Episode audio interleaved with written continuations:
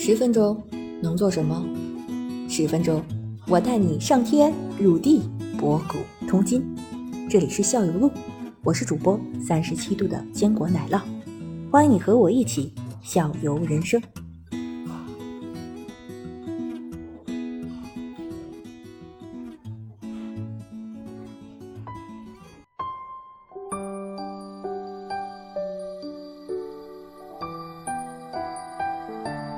再回到我们的乡村，你象形文化，它你刚才提到象形文化里还包括很多历法天文，然后那个我还知道一个就是你们那个就是藏医是不是也是那个藏族文化里边一个不可缺少的部分，也是一个挺璀璨的，跟我们那个中医有有区别大吗？底层逻辑是一样的，它的这种哲学观是一样的，那只是可能自己的解读不一样嘛，是吧？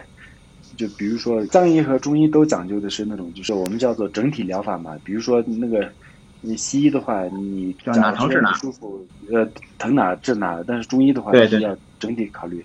那藏医也是这样，它要整体考虑。但是不一样的就是，因为西藏没有内地那么丰富的这种，就是那个草药啊，什么各种药材，对吧？嗯嗯。但是它可能就是各种矿物多，所以藏医里面的很多东西都是矿物质。矿物，嗯，就有很多矿物，然后最顶尖的那个藏医是用水银调制的，水银是剧毒嘛，所以但是，呃，非常微量的水银的话，对人是非常好的药，所以藏医里面最高的这个工艺是那个呃调水银的那个办法，如果调水银的那个药，一在一个普通药剂里面稍微低几个毫克的话，这个药的价格会涨涨几十倍，所以这是藏族这个藏医里面最顶级的一个，然后。呃，还有一个做手术，外科手术这块，西藏也有，应该是一千多年前吧，多少年，西藏也做过很多第一季这个白内障手术，然后所以藏医还是比较有有有有那个的，其实跟中医我觉得是脉络是哲学脉络是一样的。那你们就现在的话，就是当地的群众也是，你我像我们这边的话，如果是能中医调理的话，基本上不去吃西医的，因为这。感觉西医的药的毒性更大一些啊，你们那边也这样吗？就是有什么要头疼脑热的话，就是能看藏医的，就都是看藏医，还是说已经都西医化了？嗯，能看藏医的话，看藏医吧。但是还是还是对藏医比比比较信任的。对对，藏医比较信任。他的那诊疗手法有区别，因为我以前在因为在旅游团里头，然后那边说是藏医那种，他就是掐你的手指啊，然后就就就。然后就能感觉出来，跟类似号脉似，但是但是掐的位置不一样，下手指肯定不正规，肯定不正规。但是藏医正常是应该是什么样？也有也有种正宗藏医吗？你你一说跟旅行团去的，我就马上警惕起来了。以后，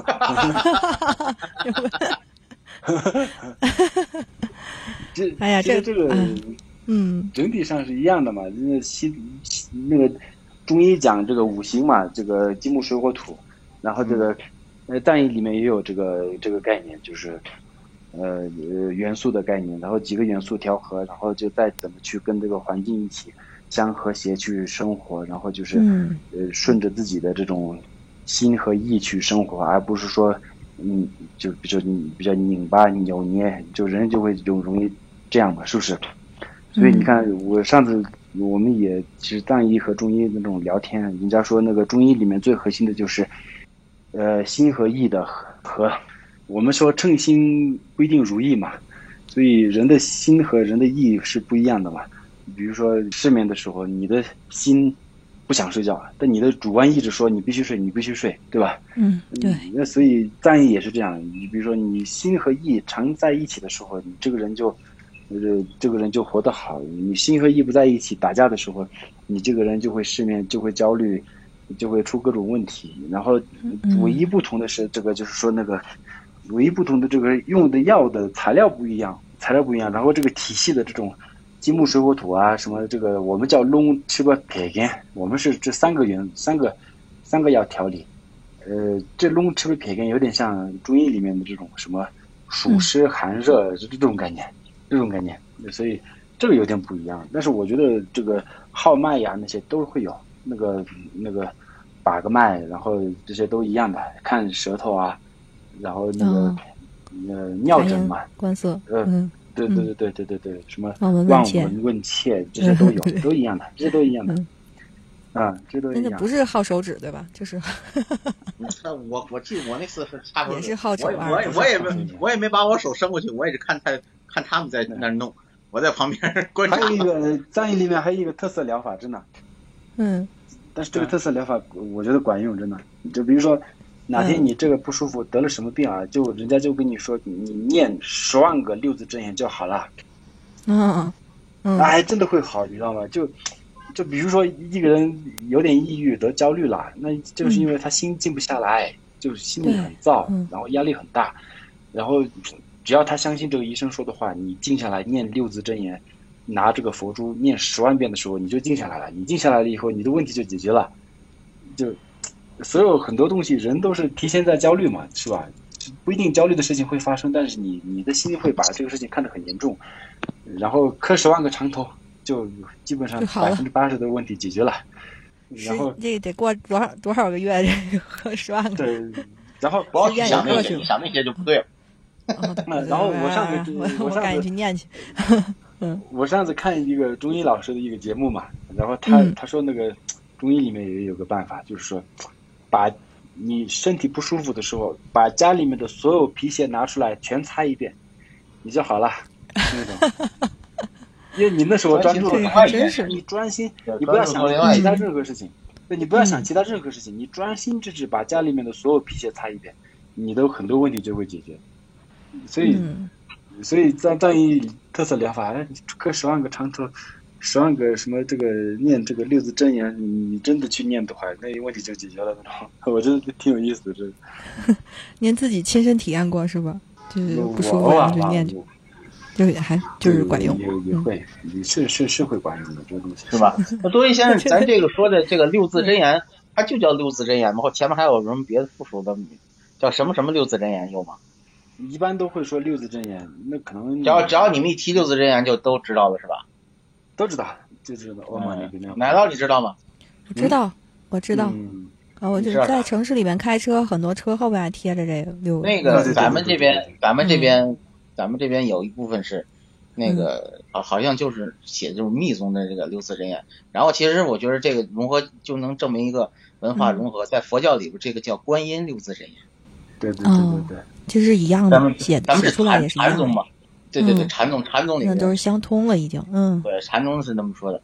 那对一先生，你看啊，又又又涉及到一个问题。从我们刚才聊的那个象雄文明，它是好像是一个集大成的文化，它它有有一定的草原、高原，还有一些波斯文化，因为它那阿里那个地区嘛，它向西对那边它也有文化融入，然后向东到昌都这边也也也有文化融入，然后但是它这个地方呢是世界屋脊，是高原地区，你他怎么去跟那个你说的印度啊、尼泊尔啊，或者不丹啊，还有这些地方，或者昌都以外，再往再往这边成都盆地啊，它这些个文化交流，它是怎么实现的？因为它这个地方高啊，它很呃过去很很困难，那以前的这种就是交往是很很厉害的，就是超出我们很多的是吧？这样对文化经济方向交流还是很多的。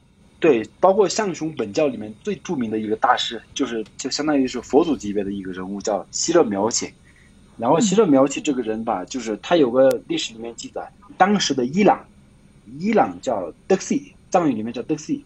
然后当时的伊朗是修这个密宗是非常厉害的，然后他当时从拉萨就去到伊朗去学这个密宗，然后学密宗回来的时候，他的马被那个林芝那边的另外一个教派的人给偷了，他那种汗血马那种，然后他又去林芝那边打仗，就是通过以这个偷马为借口把他们相当于异教徒降服了嘛。所以在这个历史里面，你看他那时候是跟伊朗那些都是动不动就跑到伊朗去修呃密宗去了。修修静坐去了，所以伊朗啊，其实，嗯、我们现在叫什么？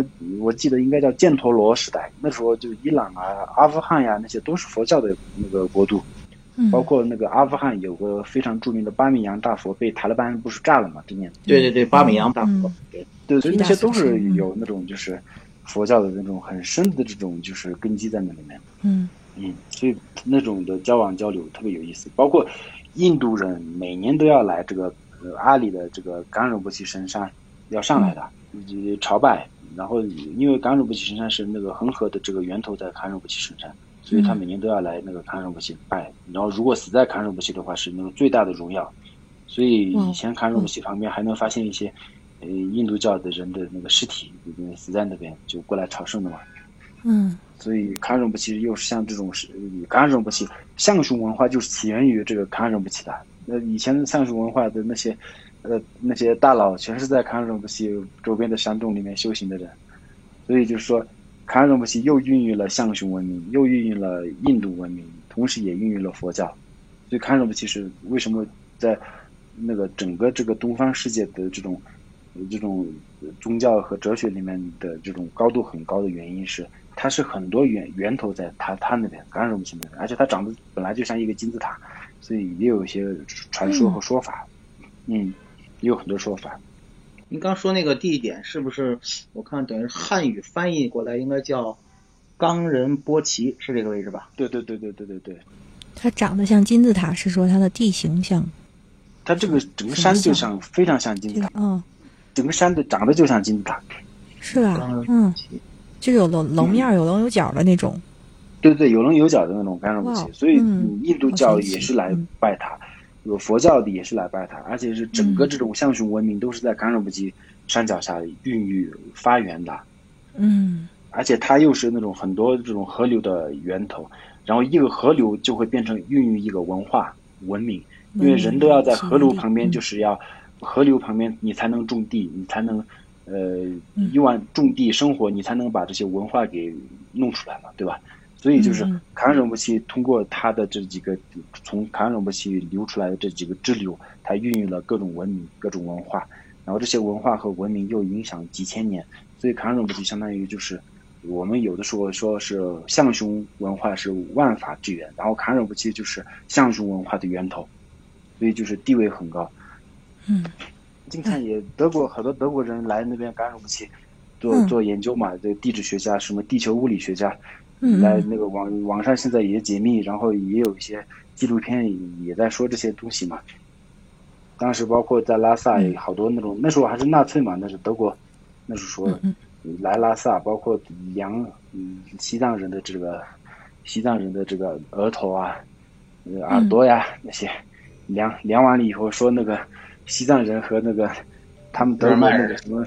让们是以什么同一个什么什么什么什么一个什么，然后有这种说法的，有这种说法。然后那个那个康巴地方有点像那种美国西部那种地方嘛，大家都戴着个毡帽，然后开开着摩托车和骑马。